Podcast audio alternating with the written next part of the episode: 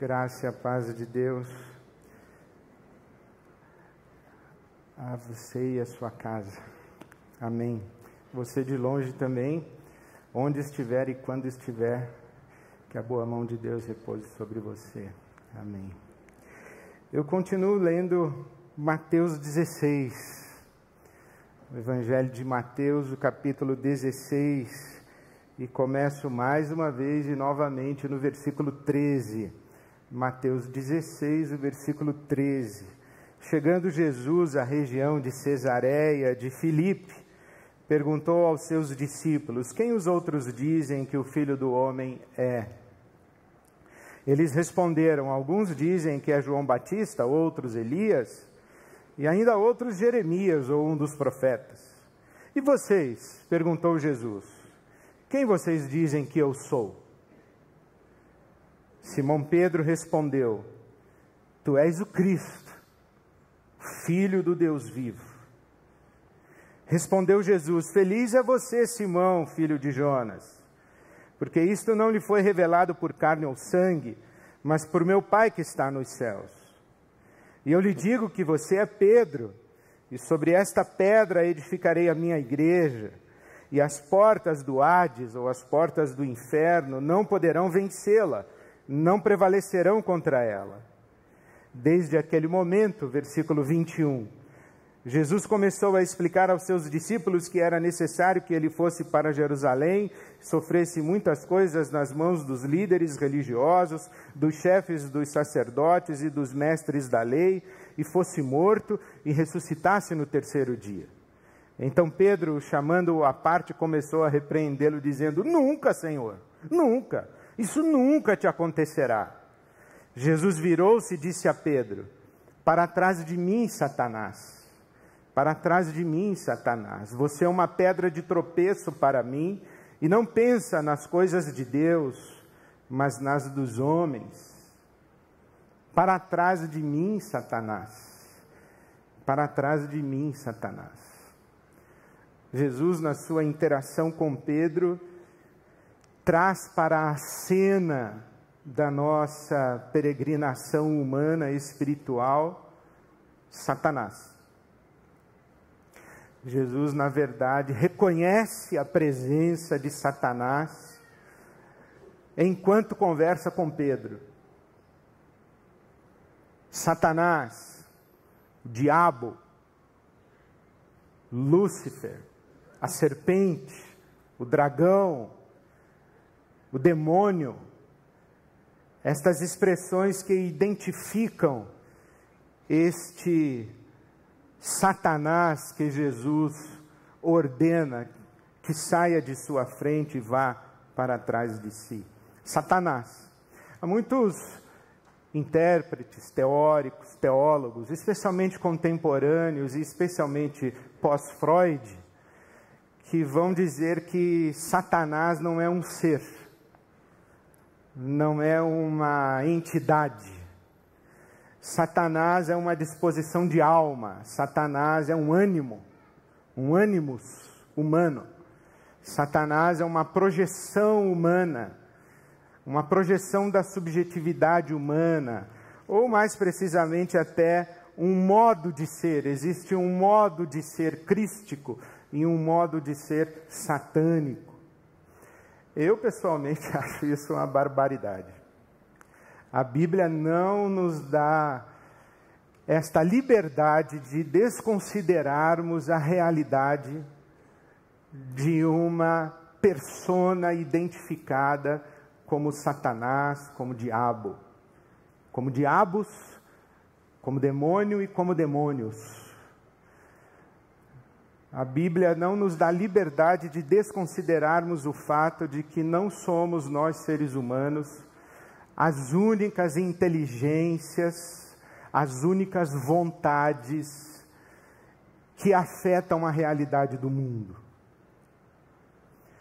A Bíblia não nos dá liberdade de desconsiderarmos estas personas que são chamadas de anjos e estas personas que são chamadas de anjos caídos demônios. O Novo Testamento especialmente o Novo Testamento, é repleto de expressões, e, e mais precisamente os evangelhos, é cheio ou são cheios de expressões que identificam espíritos, espíritos malignos, espíritos imundos que atuam no mundo, atuam contra nós, atuam em nossa direção e podem atuar através de nós, por meio de nós.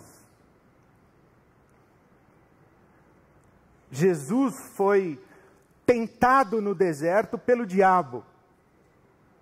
Jesus não foi tentado pela sua projeção psíquica, pela sua subjetividade diabólica. Jesus não alucinou no deserto. Jesus interagiu com uma entidade que a Bíblia chama de diabo. Um espírito maligno. Paulo apóstolo vai dizer que Lúcifer se disfarça de anjo de luz e que os ministros de Lúcifer também se disfarçam de anjos iluminados. Pedro, apóstolo, vai dizer que o diabo anda ao derredor, rugindo como um leão, buscando a quem possa tragar. E eu aprendi com meu amigo, pastor Ariovaldo Ramos, que o diabo anda ao derredor, porque ao redor estão os anjos de Deus que acampam em nosso socorro e em nossa proteção. Jesus liberta pessoas que estão influenciadas ou mesmo controladas, oprimidas, escravizadas por espíritos malignos. Talvez de todas as expressões do Evangelho, Marcos capítulo 5 nos conta a história do, do endemoniado ou do demonizado gadareno. A expressão possessão demoníaca não existe na Bíblia Sagrada. A tradução correta da Bíblia Sagrada seria demonizado, não possuído. E demonização ou demonizado dá indicativo de que aponta a presença de um espírito demoníaco. Quando se diz que este sujeito está demonizado, é que está sob a ação de um espírito demoníaco, demonizado. Jesus liberta pessoas demonizadas. O demonizado gadareno, inclusive, é liberto de uma legião. Marcos capítulo 5, você imagina, uma legião romana tinha entre mil e seis mil soldados. Vamos, vamos nivelar por baixo mil demônios agindo na vida de uma pessoa. É isso que nos dá conta o Evangelho. Demônios, espíritos maus, espíritos malignos. Aquela serpente do Gênesis, em conversa com o primeiro casal, é identificada no Apocalipse capítulo 12 como dragão, como diabo como acusador, vencido pelo sangue de Jesus Cristo. O apóstolo Paulo diz que na cruz do Calvário, Jesus Cristo despojou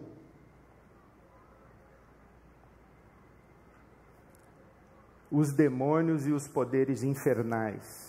Despojar significa fazer depor as armas.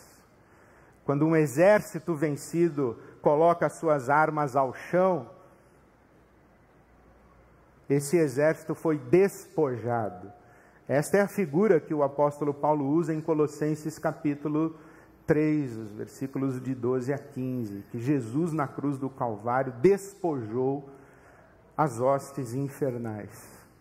Paulo nos adverte que a nossa luta não é contra carne e sangue, mas contra principados, potestades, autoridades nas regiões celestiais. Então a Bíblia não nos dá margem para dizer que isso que chamamos Satanás, Satã, demônio, diabo, seja apenas uma projeção psíquica. Claro, eu acredito que muitos fenômenos que são considerados espirituais são de fato experiências psicoemocionais ou mentais, psicoses. A medicina é suficiente para nos fazer crer na possibilidade de alucinação. Gente que ouve vozes, gente que vê coisas, gente que constrói um mundo ou tem um mundo na sua psique e vai morar dentro desse mundo numa realidade paralela. Isso a medicina esclarece. Então há muito fenômeno identificado como espiritual que exige cuidado e tratamento psíquico, psiquiátrico, inclusive medicamentoso. Sim, nem todo barulho no lixo é rato. Mas não é por isso que você deixa de acreditar na existência de rato. Nem todo fenômeno identificado como coisa de diabos, de demônios, de espíritos malignos, espíritos imundos, nem todo fenômeno tem a ver com realidade espiritual. Mas não é por isso que deixamos de crer nessa dimensão espiritual nessas inteligências, nesses, nessas entidades com vontade própria que atuam na realidade do mundo. Eu tenho algumas razões. Se você perguntar para mim, Ed, sério que você acredita em diabo? Eu falo, sério, acredito. Sério que você acredita em demônio? Claro que eu acredito. Demônio, diabinho, diabão, espírito imundo, sujo. De vez em quando eu ando pela rua falando: sai, Satanás, vai, vai, vai. Outro dia expulsei um do meu carro. Eu estava irritado no carro, não sabia porquê. Eu falei: ah, tem alguém aí, pode sair já. Eu falei: você está louco, você está alucinando, você está falando sozinho. Pode pensar de mim o que você quiser. Mas que depois que eu mando sair o ambiente melhora, melhora. Ah, isso aí é sugestão psicoemocional. Tá, vai na sua. Fica batendo papo com seu terapeuta. Eu acredito nessas coisas. Acredito inclusive pela minha experiência pessoal, mas eu não baseio a minha fé nas minhas experiências. Mas eu busco explicações na palavra de Deus para as minhas experiências. Então a Bíblia me aponta a esse universo. Então, por causa da Bíblia, eu creio nisso. Mas você sabe que um dos meus teóricos, teólogos e estudiosos cristãos prediletos é o C.S. Lewis, que escreveu as Crônicas de Nárnia, etc. E o C.S. Lewis tem um livrinho muito interessante que ele chama Cartas do Inferno. É uma obra de ficção. Ele cria um, um diabo experiente dando conselho para um diabinho aprendiz. Cartas do Inferno.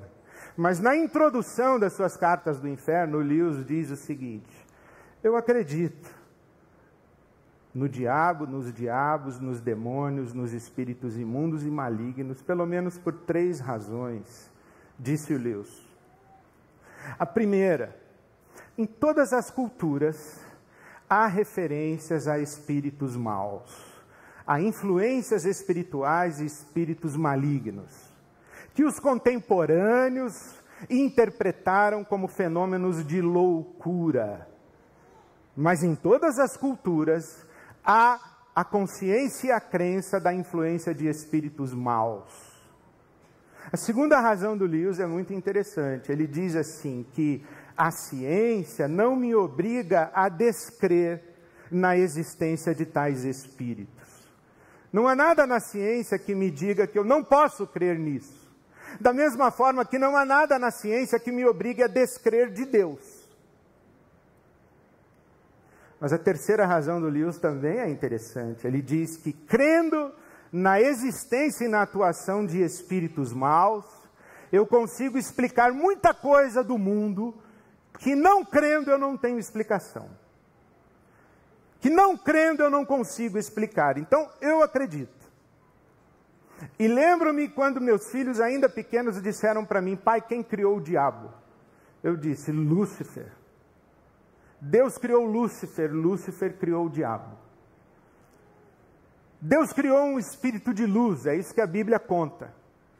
E esse espírito de luz, em rebeldia a Deus e desejando ocupar o lugar de Deus, criou o diabo. É uma persona em oposição ao divino. E uma persona que no Novo Testamento se manifesta em absoluta oposição a Jesus de Nazaré. Se interpõe em seu caminho, atrapalha o seu caminho, muito embora no Evangelho de Marcos, no capítulo 1, Jesus está na sinagoga em Cafarnaum, e são os espíritos malignos que estão atuando, influenciando e controlando um homem as primeiras personalidades do Novo Testamento que reconhecem Jesus como o Santo de Deus. Quando Jesus liberta aquele homem do espírito maligno, dizendo claramente aos espíritos imundos que saiam daquele homem, que o abandonem, que o deixem livre, os espíritos malignos dizem: Que temos nós contigo, Santo de Deus? Então, sim, Existe essa realidade, essa dimensão. Mas a minha caminhada espiritual, a minha espiritualidade e a minha experiência comunitária cristã não é essa de atenção ao diabo.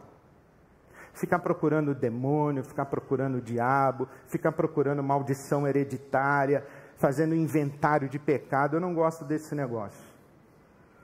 Esse papo de fazer inventário de pecado e ficar olhando para o passado, procurando o que, que eu fiz lá, o que, que eu fiz para o demônio, isso para mim significa dar as costas para a luz e voltar-se para a escuridão. E ficar procurando na escuridão os meus vínculos com as trevas. Eu não faço mais isso. A minha vida pertence a Jesus. Jesus Cristo é o Senhor da minha vida todos os meus vínculos, quaisquer que tenham sido eles, com a escuridão, com entidades espirituais que não sejam da parte de Deus e de Jesus Cristo, meu Senhor, e do Espírito Santo de Deus, estão quebrados e cancelados na minha fé e na entrega da minha vida a Jesus Cristo. Amém, aleluia. Eu não tenho satisfação a dar para as trevas e para o inferno, para demônio e para diabo nenhum. Eu só presto conta a Jesus Cristo, o meu Senhor. Mas sim, eu presto atenção na realidade à minha volta, para de vez em quando eu também dizer: para trás de mim, Satanás.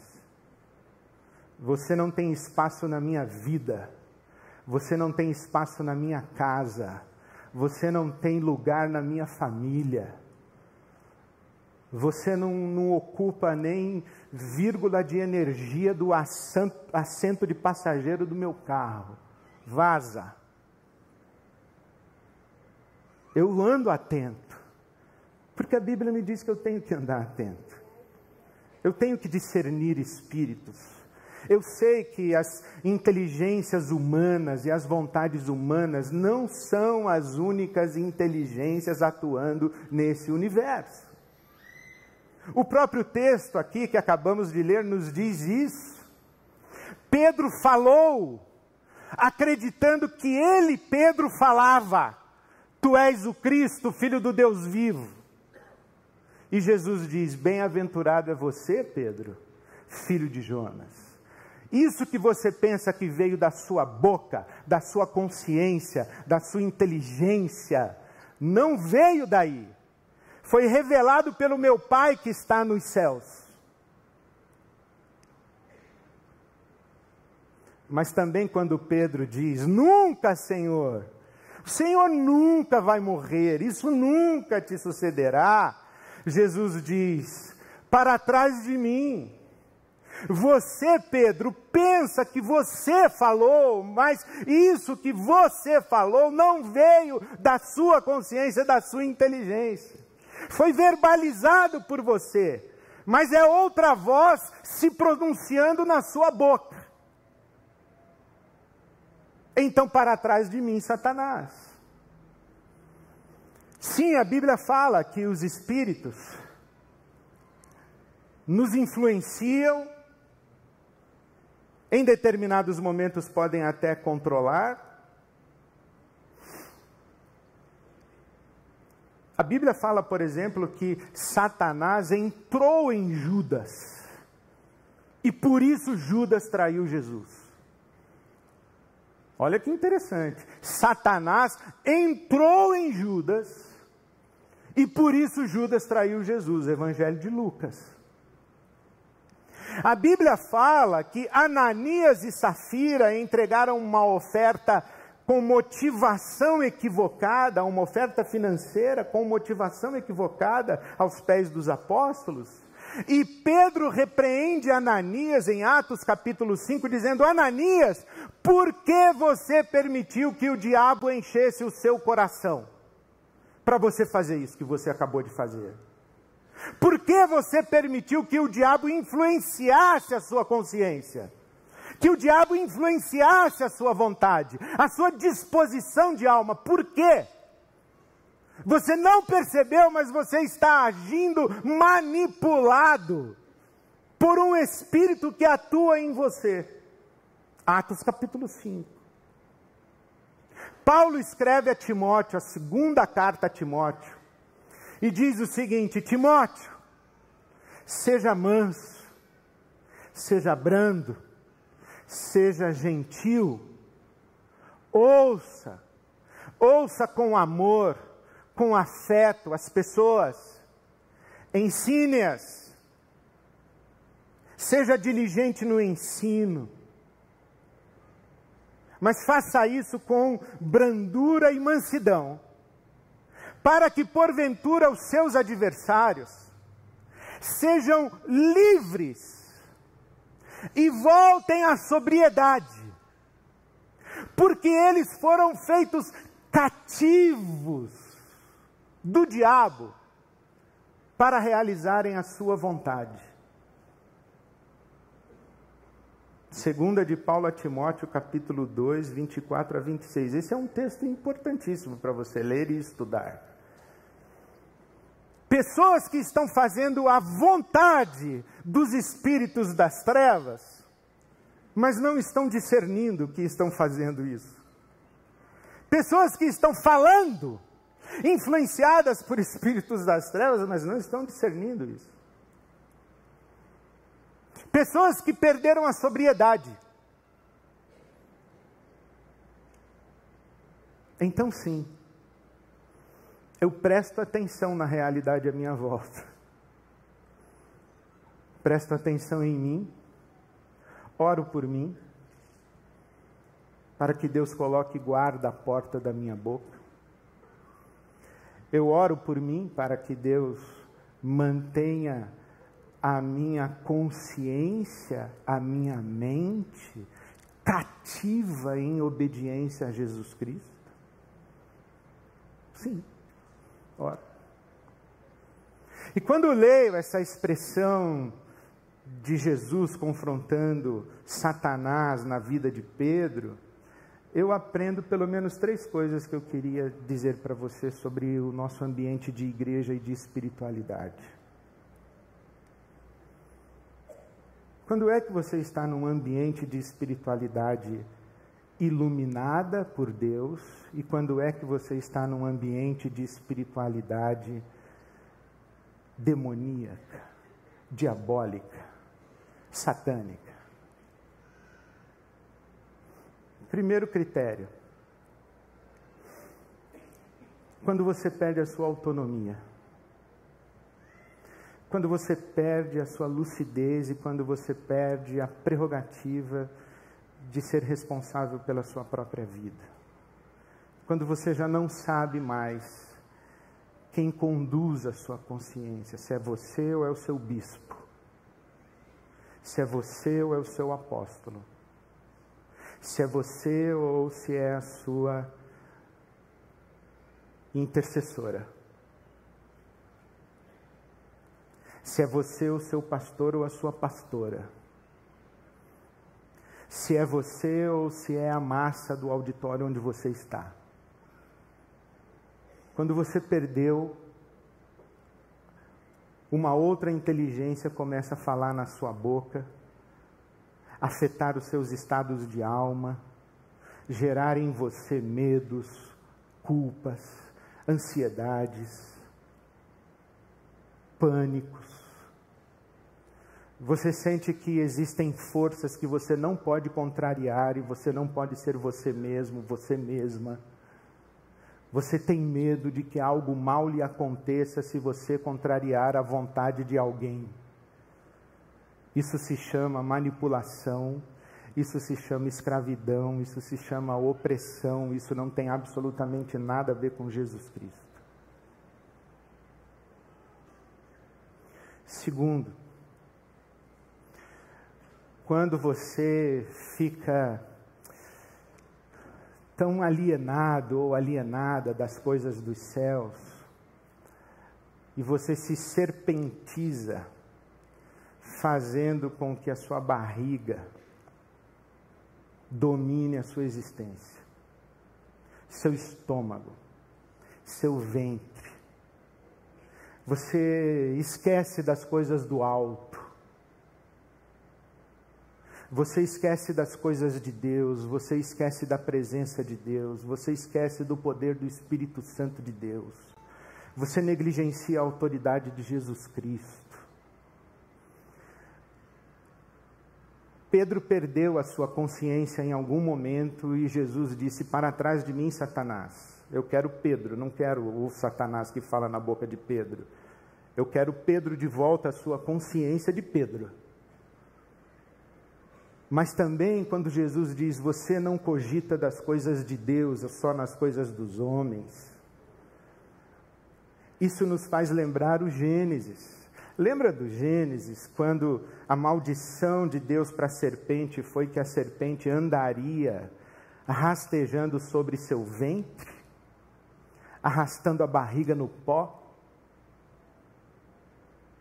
Lembra que nós seres humanos somos pó da terra soprados pelo fôlego da vida? Agora tem um segredo de Filipenses capítulo 3. O apóstolo Paulo fala que os inimigos da cruz têm o seu ventre como Deus. Eles ficam igual a serpente eles vivem comendo pó, eles vivem arrastando a barriga no pó. Eles perdem a dimensão da espiritualidade. Eles não cogitam mais das coisas de Deus, eles só cogitam das coisas de baixo. Você não viu o apóstolo Paulo dizendo em Colossenses 3: pensem nas coisas do alto e não apenas nas que são da terra?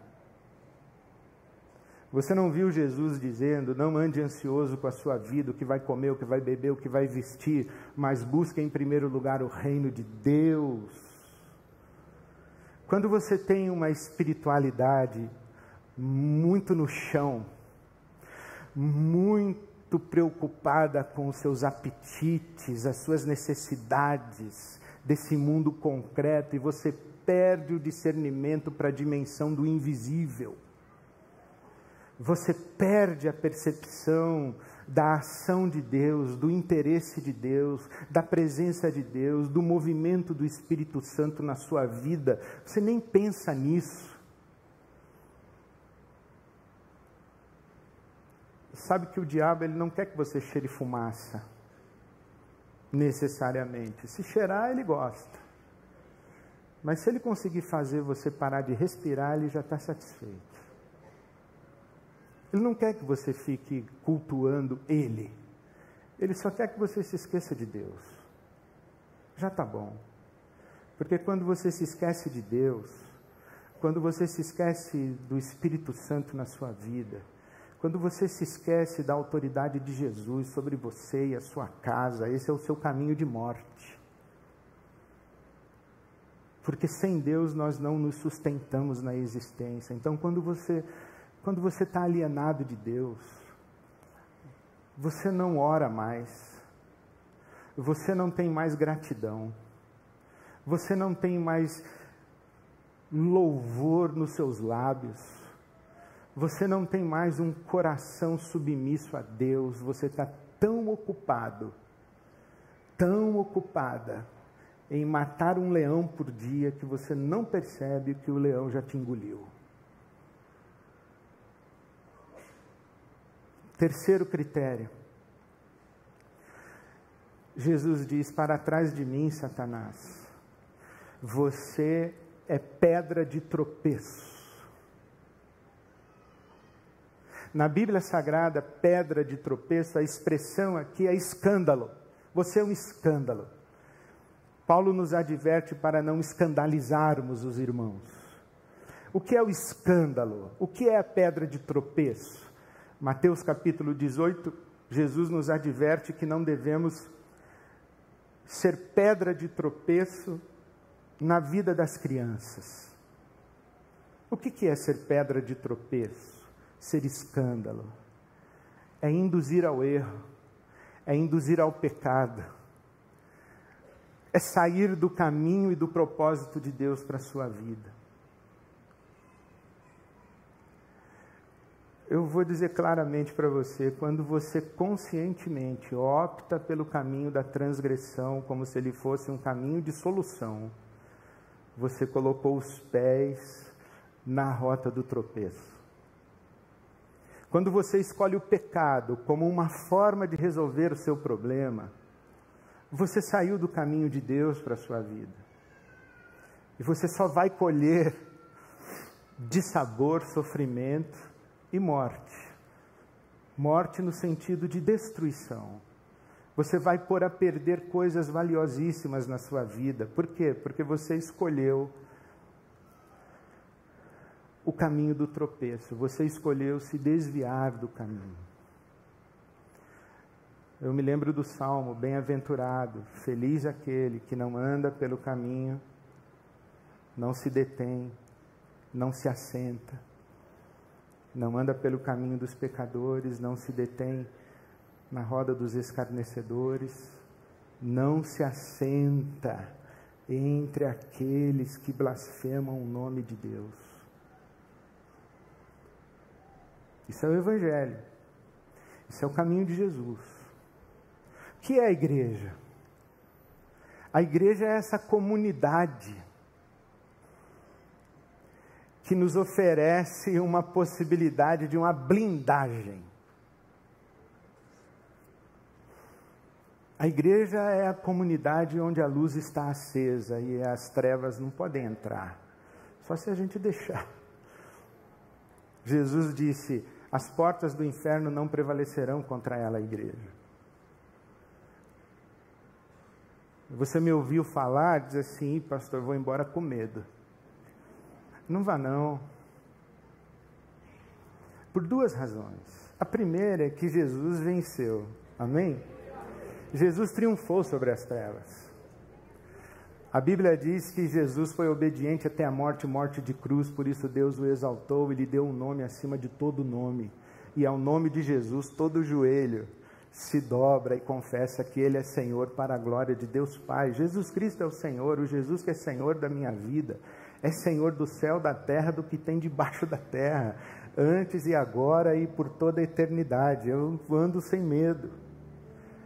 A Bíblia diz que Jesus foi ressuscitado dos mortos e Deus colocou Jesus acima de todo nome que se nomeia, de todo poder, autoridade, principado. Então Jesus é vencedor, Jesus é Senhor.